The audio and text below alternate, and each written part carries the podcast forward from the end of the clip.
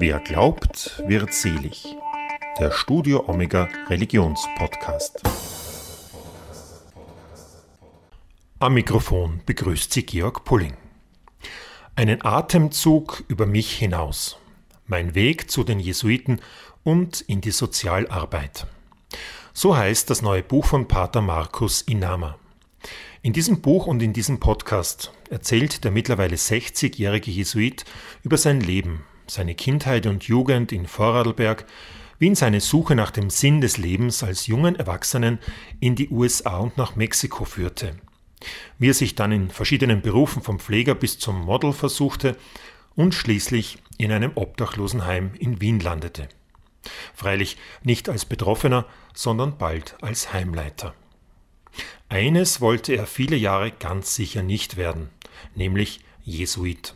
Und schließlich wurde er es doch. Wie es dazu kam, erzählt Pater Markus auch im Podcast. Und ebenso über seine jahrzehntelange Arbeit im und für das Hilfswerk Concordia, das in Moldawien, Rumänien, Bulgarien und im Kosovo aktiv ist. Die Not in diesen Ländern hat aufgrund des Ukraine-Krieges dramatisch zugenommen. Pater Markus und seine Mitstreiterinnen und Mitstreiter bei Concordia wollen diese Not lindern. Eine faszinierende Persönlichkeit, dieser Jesuit, den ich im Jesuitenkloster in Wien besuchen konnte, wo er als Superior die Geschicke der kleinen Klostergemeinschaft leitet. Also, hören Sie sich das an. Pater Markus Inama, vielen Dank, dass ich heute bei Ihnen zu Gast sein darf, hier im Jesuitenkloster im ersten Bezirk in Wien. Äh, wie viele äh, Mitbrüder haben Sie hier? Äh, wir sind hier elf Mitbrüder, na zwölf. Und es gibt noch drei, die außerhalb wohnen, aber zu unserer Kommunität dazugehören. Über die Jesuiten werden wir uns im Laufe dieses Gespräches noch ausführlich unterhalten, glaube ich. Der erste Grund, warum ich hier bin, das ist ein neues Buch von Ihnen. Das heißt, einen Atemzug über mich hinaus. Und wenn man das liest, und es liest sich sehr gut und leicht und äh, ist unheimlich spannend. Ich habe es gestern in einem ausgelesen, was vielleicht gar nicht so klug ist, äh, wenn man an einzelnen Sätzen vielleicht doch länger auch äh, anhalten sollte und zum Nachdenken kommen sollte. Aber warum haben Sie dieses Buch geschrieben?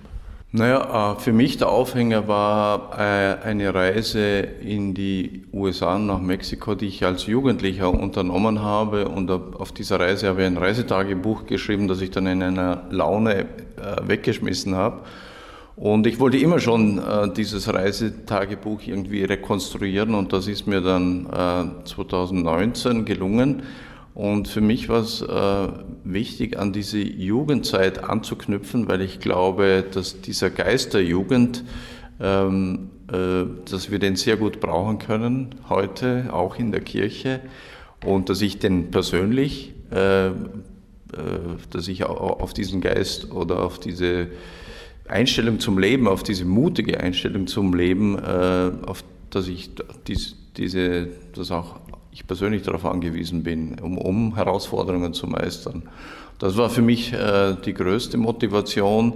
Es kam dann dazu, dass, äh, äh, dass ich durch die Covid-Pandemie mehr Zeit zum Nachdenken und zum Reflektieren hatte, als mir lieb war. Und ich habe dann anknüpfend an diese Reise äh, meinen weiteren Lebensweg auch quasi als, weit, als Reise ähm, äh, beschrieben und darüber nachgedacht und da sind mir auch äh, einige inter interessante äh, Parallelen oder rote Fäden aufgefallen, äh, die, glaube ich, hilfreich sein können, auch für andere Menschen, die auf ihrem Weg sind, die nach ihrer Bestimmung suchen, die nach ihrer Berufung suchen. Das ist also jetzt tatsächlich so quasi ein, ein Reisetagebuch geworden über ihr, ihr bisheriges Leben. Äh, Schule, HTL, dann in verschiedensten Berufen tätig, in den Vereinigten Staaten unterwegs, in Mexiko unterwegs, später dann in Australien unterwegs. Ein wilder bunter Hund unter Anführungszeichen. Was hat denn letztendlich aber zu den Jesuiten gebracht? Und wenn schon ein Orden, warum dann ausgerechnet die Jesuiten? Ja, zum Teil war es, glaube ich, Zufall, weil mein erster Ansprechpartner, äh, dem ich mich da geöffnet habe, äh, als für mich äh, klar wurde, es könnte auch in diese Richtung gehen, also geistlicher Beruf, das war ein Steiler Missionar, der hat mich dann, nachdem wir einige Monate in Kontakt waren und äh, da eine sehr gute, vertrauensvolle Beziehung entstanden ist und, und ich in, in Gruppen äh, äh, dabei war, wo es eben um, um Lebensperspektiven ging, hat er mich äh, in ein, ein Obdachlosenprojekt hier in Wien geschickt und dort habe ich dann die Jesuiten kennengelernt, die Spiritualität der Jesuiten, weil ich bei einem äh, freiwilligen Projekt mitgemacht habe, Jesuit Volunteers, das es heute noch gibt, äh, und so die Spiritualität der Jesuiten kennengelernt habe, wo eben sehr viel zusammengeht mit äh, mitten im Leben stehen, mitten in dieser Welt, aus dem Glaubenhaus sich engagieren und wo eben nicht, also in meinem Fall äh, einfach dieser Einsatz für Gerechtigkeit äh, eine große Rolle spielt. Ich will jetzt nicht so viel aus dem Buch verraten, die Leute sollen es lesen kaufen, lesen. Ähm, aber sie haben so unheimlich viele verschiedene Berufe gehabt. Also bei uns sagt man zum Beispiel Badewaschel, nicht? In, in Ostösterreich, ich weiß nicht, ob das in Vorarlberg auch so nennt. Ähm, äh, sie waren Pfleger, sie haben dort mal ein bisschen, da ein bisschen gearbeitet, was ich besonders äh, spannend finde. Sie waren auch Model, also sie haben äh, Mode präsentiert, was auch also das stellt man sich so gar nicht vor als, als berufsvorbereitend oder berufungsvorbereitend dann, dann für das, das Ordensleben. Aber das kann man alles im Buch nachlesen. Mich würde vor allem auch interessieren, Sie sind dann eben äh, nach Wien gegangen, waren sozial, in die Sozialarbeit, haben mit obdachlosen Männern, Jugendlichen gearbeitet und das mit einer Ausbildung äh, in der HTL, also im Prinzip mit gar keiner Ausbildung. Äh, wie, wie geht das? Oder wie ging das? Mhm. Also zunächst finde ich es, weil Sie vorher gesagt haben, ja, Jesuit, äh, vorher bunter Hund jetzt und wieso gerade Jesuiten? Ich denke, dass wir als Jesuiten herausgefordert sind und auch bekannt dafür sind, dass wir eben in ganz unterschiedlichen Bereichen tätig sind. So gesehen, glaube ich, passt das irgendwie. Aber ähm, naja, ich habe, äh, wie es halt als Jugendlicher, ich hatte keinen Lebensplan. Es gibt ja Menschen, die von, von klein auf den Wunsch haben, Priester zu werden, ins Kloster einzutreten. Das war bei mir nicht so. Äh, und ich glaube, dass es gut war, nach dieser Reise in die USA einfach Verschiedenes auszuprobieren. Und äh, es war eine sehr unsichere Situation damals. Also unsicher, ich wusste nicht, wo es weitergeht. Ich glaube, auch für meine Eltern war es nicht leicht, einen 21-Jährigen zu sehen, der null Plan hat, wo es weitergeht. Aber ich habe Verschiedenes ausprobiert und äh, ähm, dabei geschaut, wie es mir geht und wie ich es bei den Jesuiten dann später gelernt habe, reflektiert und passt es oder was passt, was passt nicht.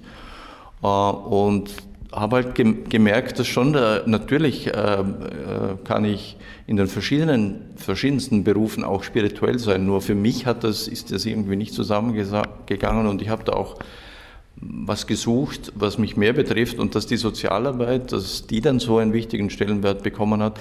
Ich glaube schon, dass mir gerade auch auf meiner Reise so meine eigene Heimatlosigkeit, also wenn ich das spirituell anschaue, bewusst geworden ist, dass ich dann nach einem tieferen Grund gesucht habe. Ich bin in einer, äh, ich habe eine sehr schöne Kindheit gehabt, äh, bin, trotzdem war da etwas, äh, ein Meer, Suche nach einem Meer. Und, äh, Über diese schöne und auch sehr vielfältige, bunte und spannende Kindheit liest man auch sehr viel in dem Buch. Ja, ja genau.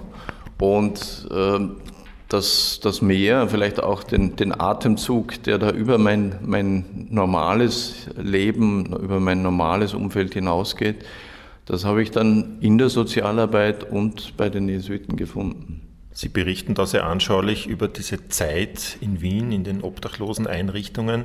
Äh, wie gesagt, eine besondere Ausbildung vorher haben Sie nicht gehabt. Darum die Frage, ähm, kann man sowas überhaupt lernen? Oder kann man das einfach? Natürlich, man muss Erfahrung bekommen, nicht? aber wie schafft man das? Ja, ich, ich, also ich, das schreibe ich glaube ich auch, dass es natürlich die, die professionelle Seite, das ist, ist in keiner Weise abgewertet. Ich glaube, mit der Zeit war mir das auch immer klarer, dass es da einfach auch eine professionelle Seite braucht und die, die kam auch mehr und mehr und ist jetzt bei Concordia auch äh, sehr stark ausgeprägt. Äh, das ist gut, aber für mich war es schon das Vorbild meiner Eltern äh, im Umgang mit Menschen am Rand. Das war nicht so dramatisch, aber und das war deshalb vielleicht auch ganz selbstverständlich für mich. dass eine Frau mit äh, sechs Kindern bei uns in der Küche gesessen ist und die Mama sie bewirtet hat und Kleidung von uns gegeben hat. Das war für mich ganz selbstverständlich. Oder als Sternsinger, gut, das stand wahrscheinlich auch hier im Hintergrund, aber dass ich Fundraising mache äh, von klein auf, das war für mich ganz selbstverständlich. Ähm, und ähm, ja, äh, dass, dass jeder, ich glaube auch, mir haben Freunde gesagt, sie könnten das nie machen, in einem Obdachlosenheim wohnen und an einem Tisch mit, äh, also so nahe zu sein und da spielen dann Gerüche auch eine große Rolle. Das hat mir äh, so aufs Erste wenig Probleme gemacht. Ich habe dann schon gemerkt, dass, dass es Situationen gibt, dass es Lebensgeschichten gibt, die mich belasten. Und das war dann auch eine Frage, wie gehe ich damit um? Ähm, es gab da äh, natürlich auch äh, klar die, die, die, spirituelle Ebene, das, die Bibel, äh, die, die mir da Halt gibt, die mir neue Impulse gibt. Äh, wie schaue ich auf mich selber auch in, in diesen herausfordernden Situationen? Wenn man so im Obdachlosenheim arbeitet, beziehungsweise eigentlich lebt, auch mitlebt, gibt es da so Kategorien wie Erfolg und Misserfolg? Ja, also, äh, also Erfolg, ich, ich denke, ähm, also wenn ich so zurückschaue auf, auf diese Zeit, dann fällt mir auf, dass manche Menschen, ähm, die so in einem Alter waren, wahrscheinlich so wie ich jetzt, so um die 60, die aber halt durch das Leben auf der Straße schon sehr äh, äh, ja, gezeichnet waren, ähm, dass die, dass es ihnen gelungen ist, mit ihrem Leben versöhnt zu sein. Und das habe ich, da gab es sehr schöne Beispiele. Ich erzählte auch vom Frankie, mit dem ich mich oft unterhalten habe, der, in der in den, bei den Gebeten immer wieder dabei war und durch seine sehr feinfühlige Art, wie er auf andere Menschen eingehen konnte, einfach gezeigt hat, wie versöhnt er mit sich ist und mit, mit, mit anderen Menschen. Manchen haben wir da mehr geholfen und das war dann auch spürbar, dass also ähm, Männer, die äh, sehr unversöhnt waren, zum Teil aggressiv waren, dass sie dann so Schritte gemacht haben in die Richtung, dass sie mit ihrem früheren Leben äh, also versöhnt sein konnten. Ihr Buch heißt Einen Atemzug über mich hinaus, mein Weg zu den Jesuiten und in die Sozialarbeit. Also der Weg zu den Jesuiten in Sozialarbeit, das erschließt sich mir, hat sich mir gleich erschlossen vom Titel her. Aber einem Atemzug über mich hinaus. Jetzt habe ich mich sehr lange gefragt, ja, was soll dieses Zitat eigentlich? Und dann bin ich tatsächlich fündig geworden. Ich musste also bis zur Seite 113 lesen. Und da waren wir schon von Ihrem Lebensreisetagebuch im Jahr 1995, äh, wo es dann darum ging, dass Sie zum Priester geweiht wurden. Was hat es mit diesem Titel auf sich? Äh, ich bin, äh, ich habe mir sowohl vor der Diakonenweihe als auch vor der Priesterweihe einen Bänderriss zugezogen beim Laufen.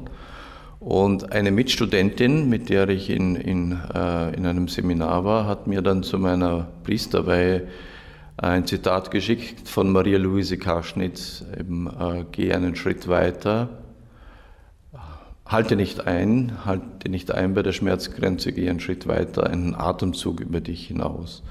Also sie hat das mit, meine Verletzung äh, hat sie mit diesem Schritt äh, äh in Verbindung gebracht und so ganz allgemein gesprochen, ähm, für uns Jesuiten, wir sagen, der wichtigste Schritt ist, sind die Gelübde, ist der Eintritt in den Orden.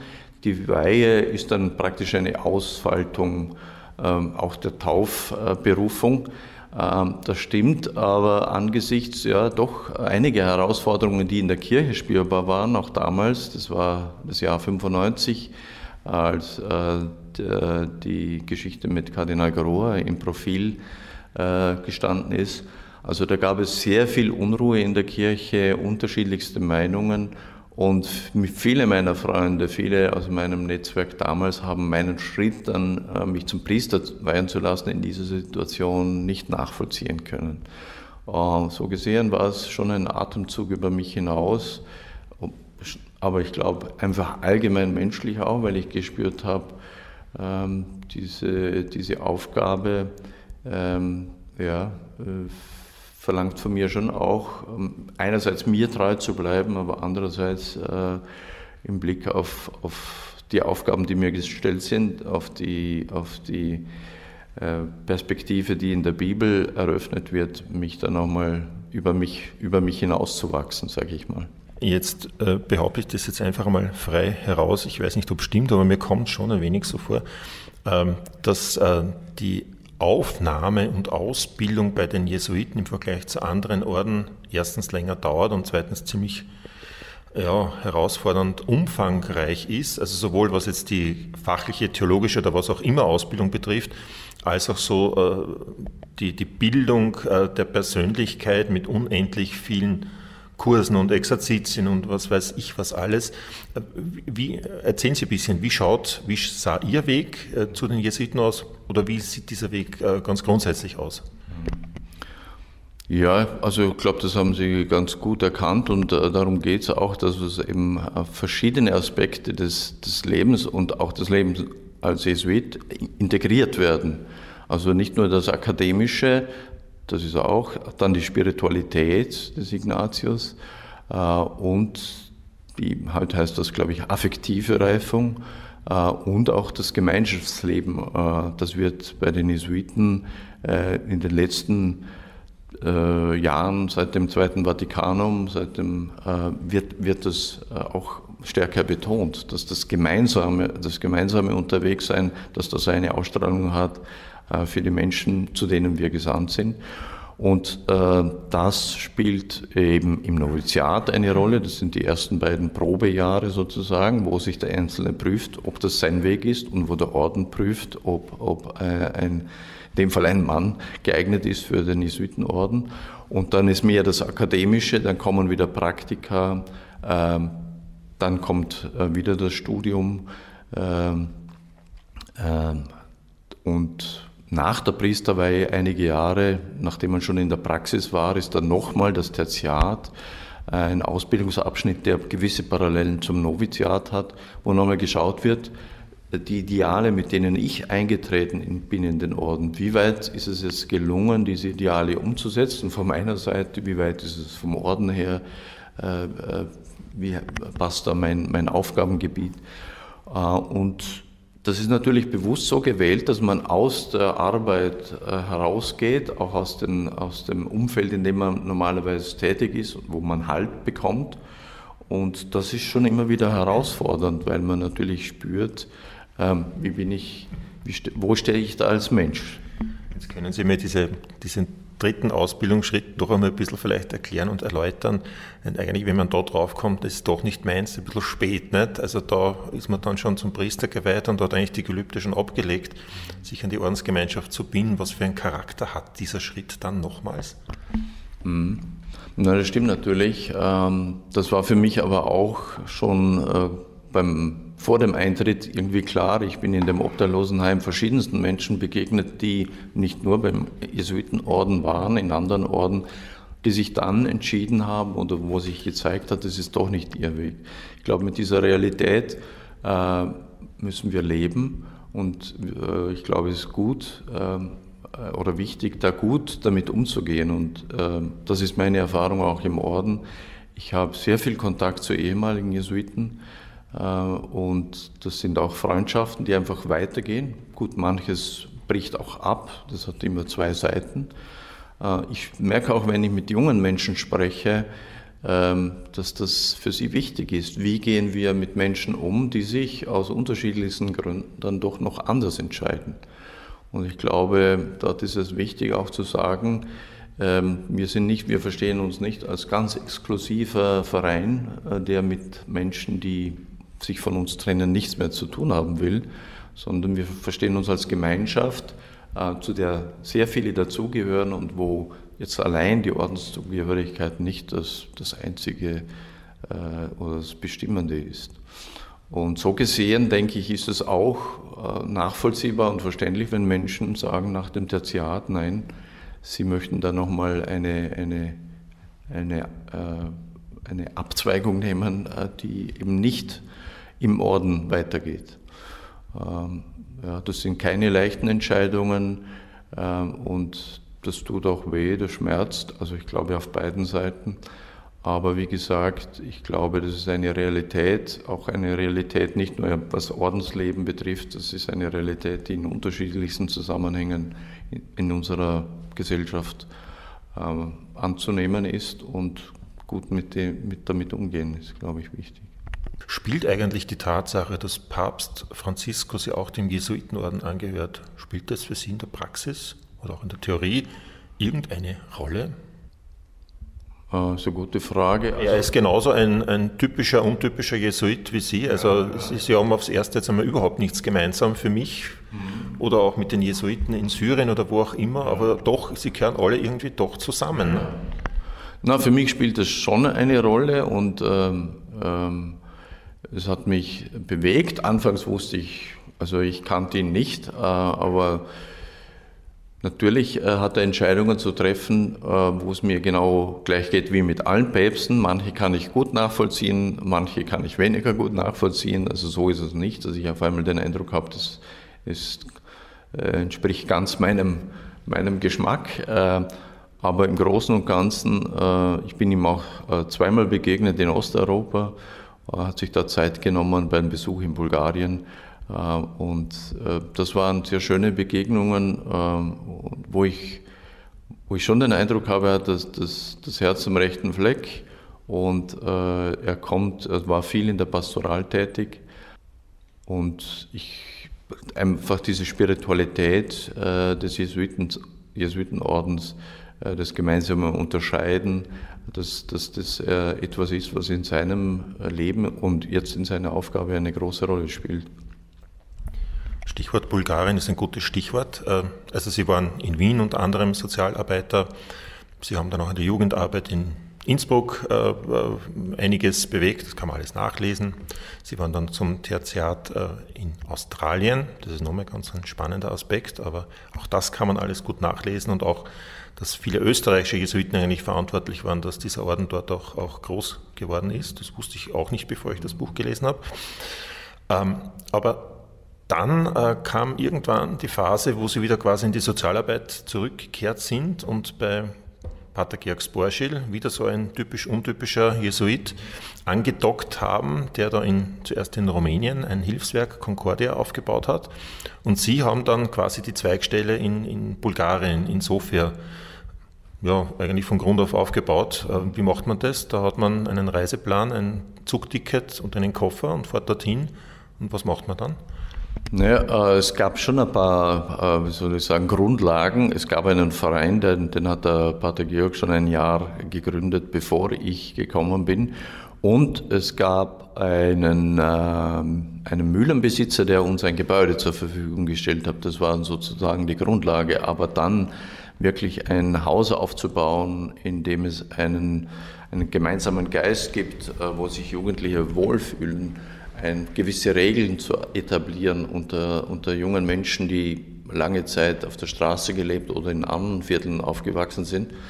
Ähm, das war dann schon äh, so die Kernaufgabe und das war, hat mich wirklich auch an die Grenzen gebracht. Äh, das war nochmal im Vergleich zu der Arbeit in, in Wien im Obdachlosenheim einfach dadurch, dass ich in einem fremden Land war, wo ich die Sprache anfangs nicht beherrscht habe, äh, wo ich dann schon auch ähm, mitbekommen habe, wenn da einer aus dem Ausland kommt, eine NGO, was für osteuropäische Länder schwer nachvollziehbar ist, äh, äh, wenn sich da jemand engagiert, den Finger ein bisschen in die Wunde legt. Das, da habe ich schon mit Gefühlen äh, oder mit, mit Situationen zu tun gehabt, mit denen ich mir schwer getan habe, die mich nochmal viel stärker herausgefordert haben. Ähm, ja, es war möglich durch durch ein Netzwerk. Ich war damals äh, 2008 doch schon äh, fast 20 Jahre im Orden. Das Netzwerk, das da gewachsen ist, äh, Mitbrüder, aber auch andere Menschen, die mich in diesem Projekt dann unterstützt haben. Also es gab Jugendliche aus Innsbruck vor allem, die ein Jahr äh, mit mir in, in Bulgarien gearbeitet haben. Das waren alles Elemente, die, die, die dann geholfen haben, ein, ein, ein Sozialprojekt zu etablieren und so eine Gemeinschaft aufzubauen. Und, äh, Was waren da so die, die zentralen Punkte dieser Arbeit in, in Bulgarien? Also ich würde sagen, das Wichtigste war Vertrauen aufzubauen. Wie viele Kinder, Jugendliche haben Sie da? Ähm, es war im Haus gewohnt, haben äh, bis zu 85 äh, Kinder und Jugendliche Und das erste, die erste schwierige Hürde war, wir waren der Meinung, wenn wir sagen, wir bauen etwas auf für Kinder, war eigentlich der Fokus, äh, dass wir offene Türen einrennen. Das war nicht so. Wir haben im ersten Anlauf keine Lizenz bekommen äh, von der Stadt für die Arbeit mit Kindern, Minderjährigen. Wir haben praktisch mit jungen Erwachsenen, über 18-Jährigen begonnen wir haben damals gemeint, dass das äh, viel leichter wäre mit Kindern, was sich nicht bewahrheitet hat, aber was wir in dieser Zeit gelernt haben, war einfach, was geschieht, wenn äh, Kinder, also in ihrer frühen Kindheit, die das notwendige, die notwendige Zuwendung nicht bekommen. Ähm, wie können solche Wege dann ausschauen? Was geschieht, wenn, äh, wenn bestimmte Viertel in einer Stadt wirklich abgekapselt werden, wenn es da keinen Zugang gibt zum Sozialsystem, äh, wenn es viele Vorurteile gibt. Äh, das haben wir hautnah miterlebt und das war schmerzlich, aber es war so gesehen auch eine, eine gute Schule, um dann unsere Arbeit mit Kindern gut auszurichten. Und das haben wir die letzten zehn Jahre, also ich bin seit 2012 nicht mehr fix in Bulgarien, haben wir das auch weiter äh, ausdifferenziert und geschaut, dass, dass wir da wirklich äh, von, von Grund auf mit den Familien arbeiten, damit Kinder in der Herkunftsfamilie bleiben können und nicht äh, aus Armutsgründen von ihren Eltern äh, weggenommen werden müssen. Also das ist das Wichtigste, dass die, dass die Herkunftsfamilien unterstützt werden. Äh, dann das Erziehung, also Schule, Schule es ist ganz wichtig, dass wir also darauf schauen, dass die Kinder in, der, in die Grundschule zumindest, also die, die ersten ähm, zwölf Jahre in der Schule bleiben, um dann auch eine Chance haben, ein, eine Arbeit zu bekommen. So, das waren so die, die wichtigsten Aufgaben. Ist es in einem Land wie Bulgarien, das ja doch sehr stark orthodox geprägt ist, ist es da als katholischer, römisch-katholischer Geistlicher äh, Leichter wird es nicht sein. Ist es schwerer, in diesem Land zu arbeiten oder macht es keinen Unterschied? Na, das ist auch noch eine Facette ähm, von dem, was ich gesagt habe, also dass man sich, dass man als Fremder kommt. Äh, wir haben von Anfang an den Kontakt gesucht äh, zum römisch-katholischen Bischof, äh, aber auch zur orthodoxen Kirche. Und ein Grundprinzip von Concordia in all unseren Ländern ist, dass wenn wir, wenn äh, Kinder oder Jugendliche zu uns kommen und sagen, sie würden gerne äh, sich taufen lassen, dass wir sie zur orthodoxen äh, Kirche schicken, ähm, weil das auch ganz schwierig war. Es wurde uns, es wurde vermutet, dass wir dieses Soziale nur als, Vorwand nehmen, um Menschen katholisch zu machen. Und dem wollten wir bewusst gegensteuern. Äh, was eine Herausforderung bleibt, äh, ist, äh, dass wir natürlich den Kindern auch diese spirituelle Ebene nahebringen wollen, aber eben das auf eine Weise zu tun, dass sie nicht, also dass ihnen die, die Freiheit lässt, wie sie das dann in ihrem Leben umsetzen. Und das ist auch je nach Land unterschiedlich. Wir sind jetzt auch in einem Land im Kosovo, das vorwiegend muslimisch ist. Und äh, da hat ein junger Mitbruder ein gutes Modell entwickelt, so ein Anhörkreis in der Früh, wo es äh, Texte aus der christlichen Tradition gibt, Texte aus der muslimischen Tradition und wo einfach die Kinder auch im Mittelpunkt stehen und, und ihre Lebenswelt und Erfahrungswelt. Concordia ist in Bulgarien, im Kosovo, aber sehr stark vom Ursprung her natürlich auch in Rumänien und in Moldawien äh, tätig. Sie waren einige Jahre in Bulgarien, dann gab es in der Zentrale, ich sage einmal ein paar Turbulenzen, nennen wir es so. Im Endeffekt ist der Pater Georg Sporschil dann gegangen und hat ein neues Hilfswerk aufgebaut. Habe ich ihn auch schon besucht, ist auch eine ganz großartige Sache. Aber dann hat man für Concordia äh, schon noch das quasi jesuitische, äh, äh, ja, diesen Spirit irgendwie gesucht und, und dann sind Sie nochmal stärker eingestiegen. Ja, es ist ähm, eine meiner Aufgaben, ähm, ich bin ehrenamtlicher Vorstand bei Concordia und eine meiner Aufgaben ist auch irgendwie auf diesen Bereich zu schauen, auf die spirituelle auf die spirituellen Aspekte. Wir haben auch einen langen Leitbildprozess jetzt gemacht, wo wir auf die Werte schauen, die wir transportieren wollen. Einen Leitsatz, dem sind wir von Anfang an treu geblieben, der eigentlich aus den Konstitutionen der Gesellschaft Jesu, also der Jesuiten, stammt. Wir gehen dorthin, wo die Not am größten ist. Der ist nach wie vor in unserem, äh, in unserem äh, Werteleitbild. Und ja, einfach darauf zu schauen, äh, dass, diese, äh, dass dieser Aspekt äh, nicht zu kurz kommt. Aber ich denke, unser Ansatz ist eben, dass wir nicht, dass es uns im weitesten Sinn schon auch um die Verkündigung des Glaubens geht, der, wie wir Jesuiten sagen, immer auch im Zusammenhang steht mit dem Einsatz für Gerechtigkeit. Also, dass wir Kindern ein, ein Aufwachsen, ein selbstbestimmtes Aufwachsen ohne Ausgrenzung ermöglichen wollen. Das hat für mich sehr viel auch äh, mit, dem, mit, mit der Glaubensbotschaft zu tun. Stichwort dort, wo die Not am größten ist, im Zusammenhang mit dem Ukraine-Krieg äh, ist auch Moldawien, die Republik Moldau, massiv unter die Räder gekommen. Die Nachrichten, die man von dort hört, sind alles andere als ermutigend, aber Sie wissen das sicher besser und sind viel näher dran. Wie ist die Situation vor Ort für die Menschen? Was kann, was tut Concordia?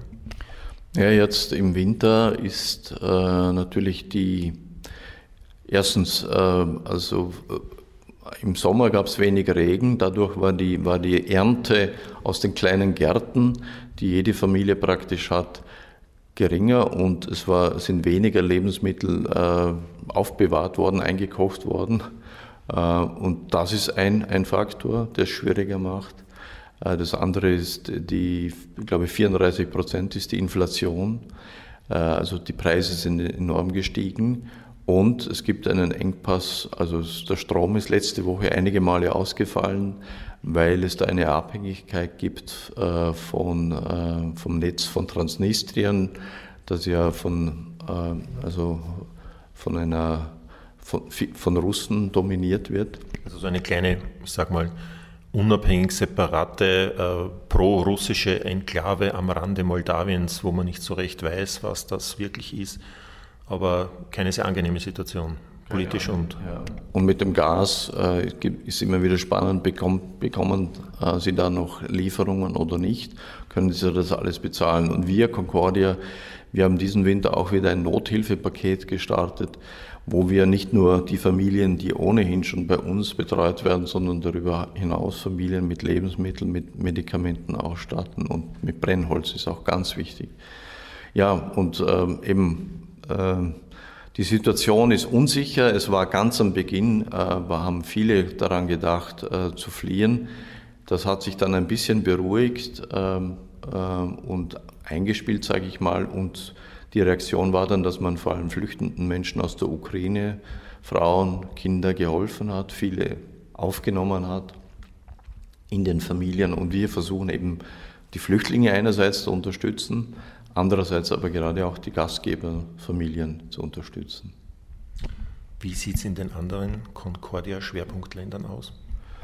Ja, auch dort ist spürbar Ukra der Ukraine-Krieg. Es gibt eine äh, Rumänien-Grenze auch an die Ukraine.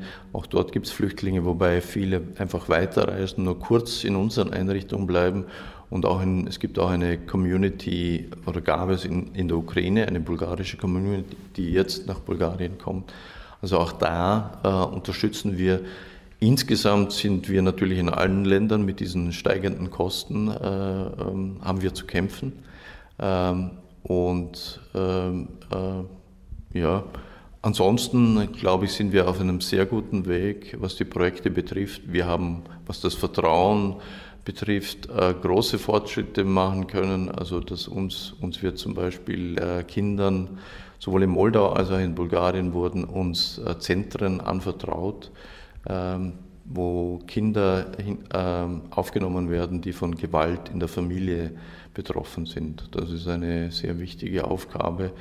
Äh, und da zeigt sich, dass in, gegenüber, also bei den Anfängen wäre das, man sich das nicht vorstellen können, dass uns der, der Staat praktisch diese Dienste delegiert. Aber das machen wir inzwischen auch. Wie oft sind Sie selbst noch vor Ort in den Projekten, in den Ländern unterwegs? Was bedeuten Ihnen auch diese Besuche vor Ort, die Begegnung mit den Menschen? Ja, gefühlsmäßig viel zu selten, aber es ist nun mal so, äh, ich bin ungefähr einmal im Monat in einem der Länder.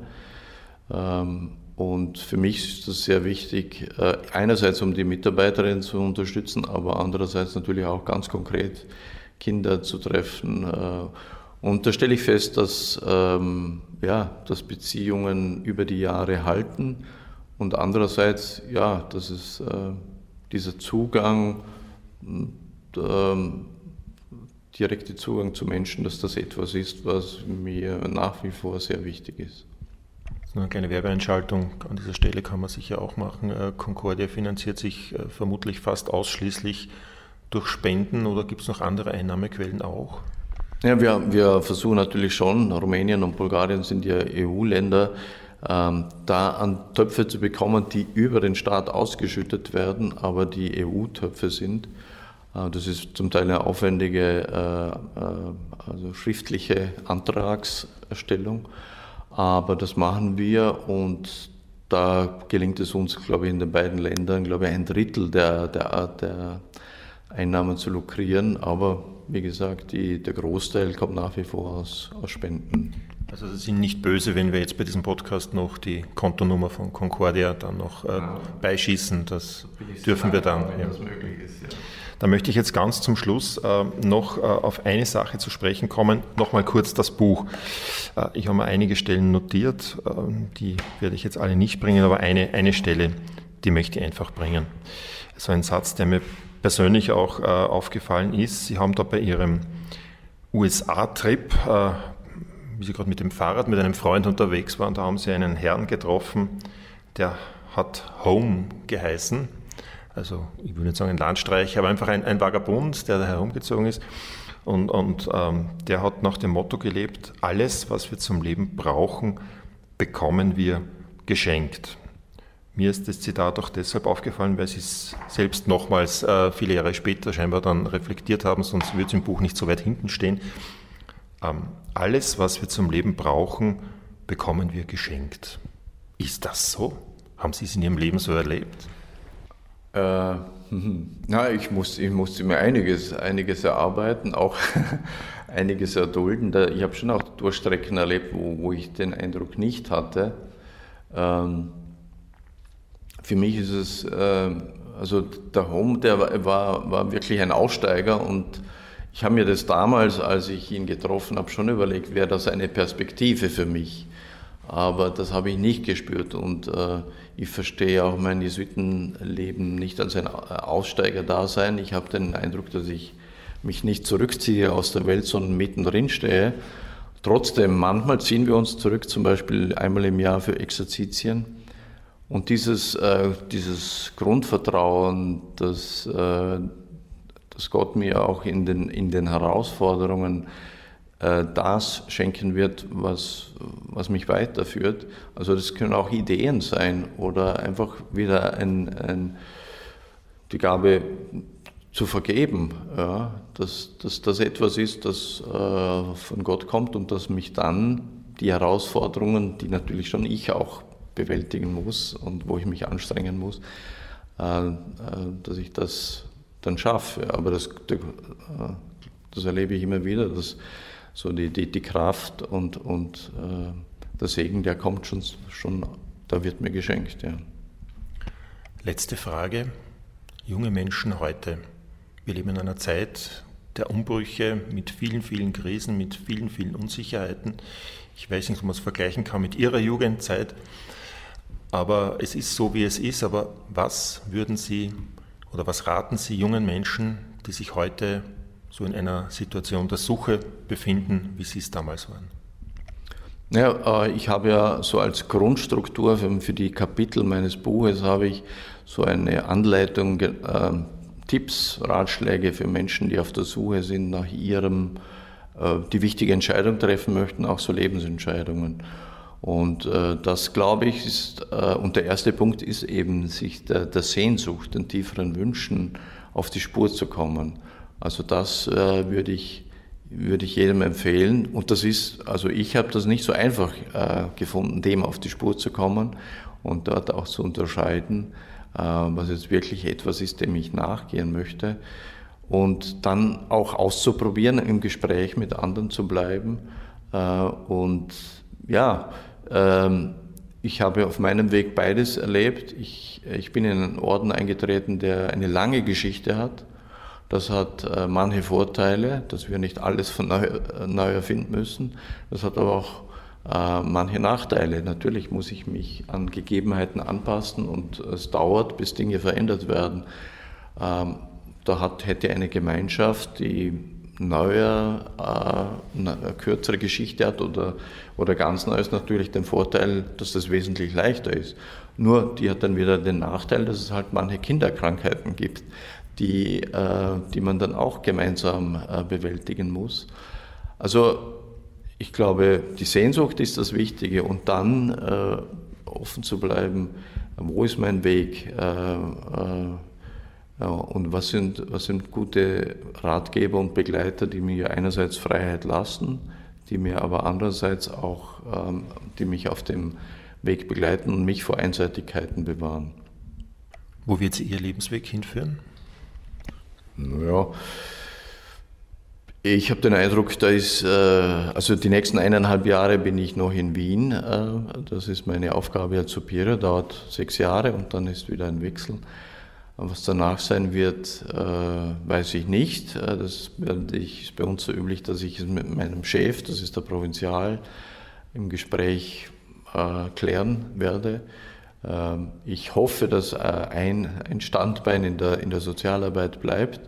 Ich wäre froh, wenn das wieder, wenn es Möglichkeiten gibt, dass ich mehr äh, in wirklich in, in, in Brennpunktländern, sage ich mal, tätig bin. Ähm, alles andere kann ich noch nicht sagen. Also ein typischer Jesuit. Dankeschön, danke für das Gespräch. Vielen Dank.